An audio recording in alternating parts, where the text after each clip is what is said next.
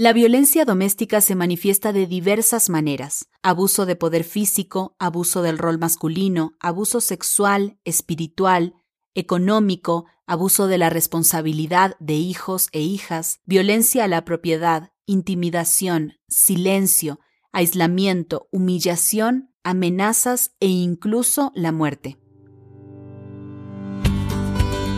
Mujeres invisibles que cobran vida, salen del anonimato y nos enseñan que la fe, la perseverancia y la confianza en Dios son imprescindibles en el camino de la existencia. Esto es La Mujer en la Biblia, un podcast para ti. Qué gusto saludarte. Te doy la bienvenida a La Mujer en la Biblia, el podcast en el que compartimos recursos y herramientas para ayudar a la mujer latina de hoy a caminar en su fe. En este podcast hemos creado varias series para ti. Este episodio es parte de la serie Tenemos que hablar, en la que abordamos temas de actualidad desde una perspectiva bíblica y profesional. Hoy hablaremos de violencia doméstica.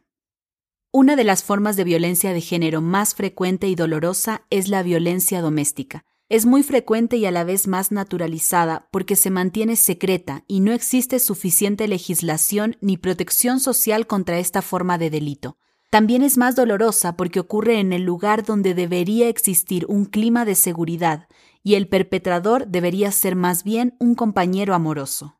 Aunque la violencia puede provenir tanto de varones como de mujeres, se estima que en el 95% de los casos son los hombres quienes maltratan.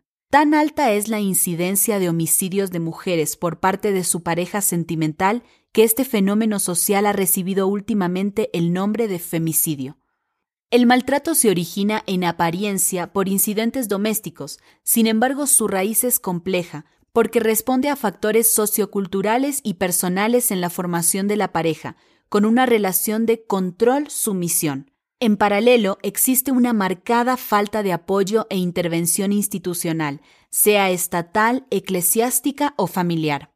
La violencia doméstica se manifiesta de diversas maneras. Abuso de poder físico, abuso del rol masculino, abuso sexual, espiritual, económico, abuso de la responsabilidad de hijos e hijas, violencia a la propiedad, intimidación, silencio, aislamiento, humillación, amenazas e incluso la muerte.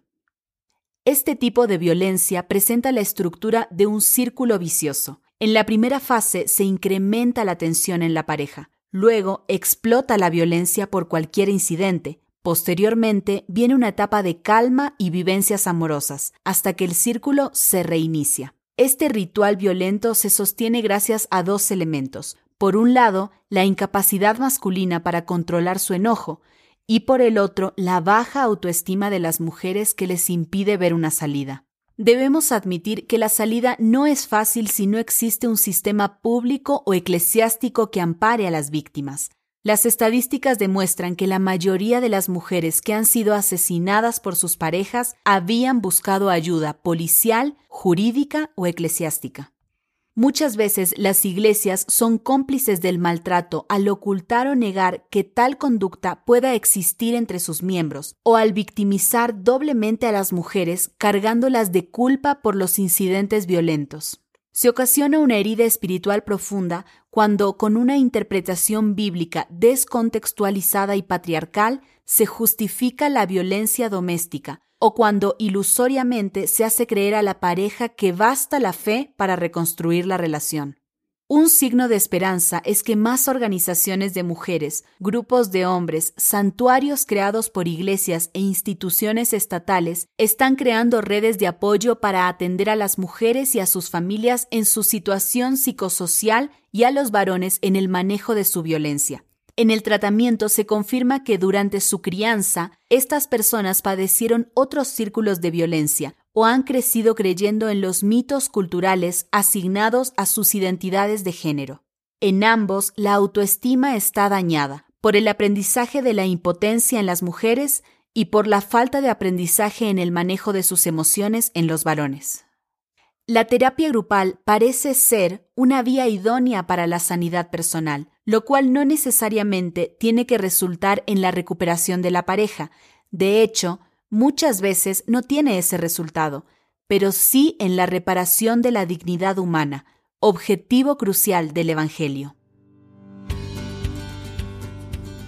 La reflexión que acabas de escuchar la encuentras en La mujer en la Biblia, una nueva Biblia con recursos y herramientas para ayudar a la mujer latina de hoy a caminar en su fe.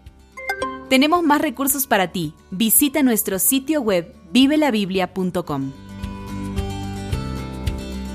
Será un gusto encontrarnos en el próximo episodio de La Mujer en la Biblia, un podcast creado para ti. La Mujer en la Biblia es una producción de Sociedades Bíblicas Unidas.